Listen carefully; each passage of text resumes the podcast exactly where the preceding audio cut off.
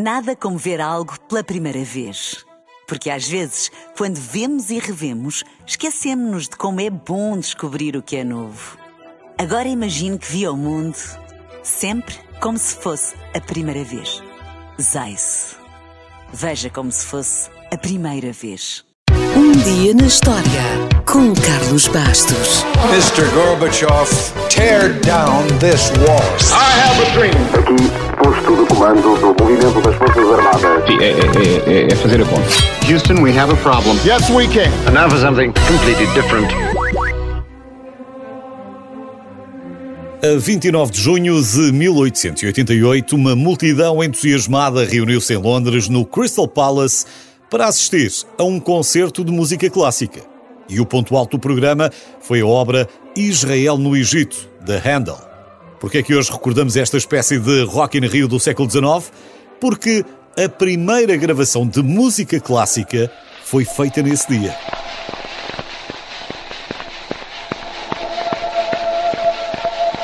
Há quem tenha dúvidas de que essa seja a primeira gravação musical de sempre. Mas uma coisa é certa: este foi o primeiro cilindro de cera que sobreviveu. E nisso, os peritos estão todos de acordo.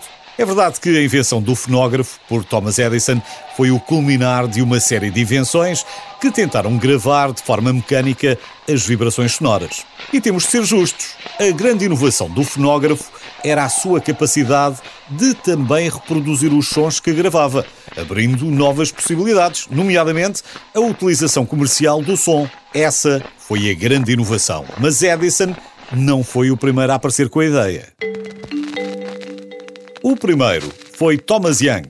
O seu vibroscópio foi a primeira geringonça que tentou captar as vibrações sonoras e já utilizava um cilindro para esse fim. Posteriormente, apareceu o fonoautógrafo, que utilizava um cone que na parte larga servia para captar o som e na parte estreita fazia vibrar uma membrana. Com a vibração da membrana, uma agulha gravava marcas num cilindro de estanho.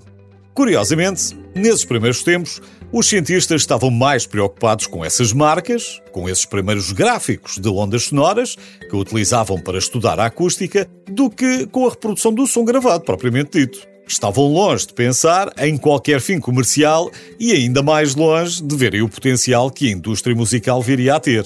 Esse potencial só terá sido descoberto provavelmente quando Charles Cross apresentou o seu Parliofone, que já tinha a preocupação de gravar e reproduzir o som no mesmo aparelho.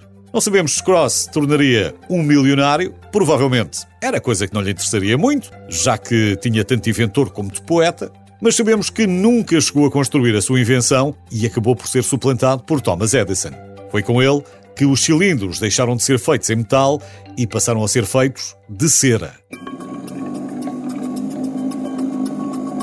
Mas não durante muito tempo, porque logo apareceu o gramofone que usava discos planos. O disco suplantava as dificuldades técnicas das gravações, permitindo a produção em massa e as dificuldades óbvias do cilindro como produto. Os cilindros não permitiam selos, as capas não eram práticas, eram difíceis de arrumar, transportar e eram frágeis.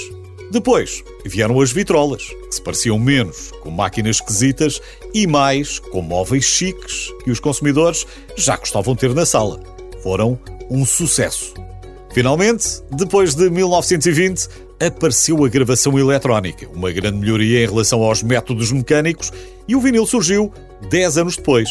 Os discos de vinil foram os reis incontestados durante as décadas seguintes e só foram suplantados pelo CD no final dos anos 80 do século passado. Depois, já se sabe, apareceu o digital. Mas isso é uma história para o outro dia.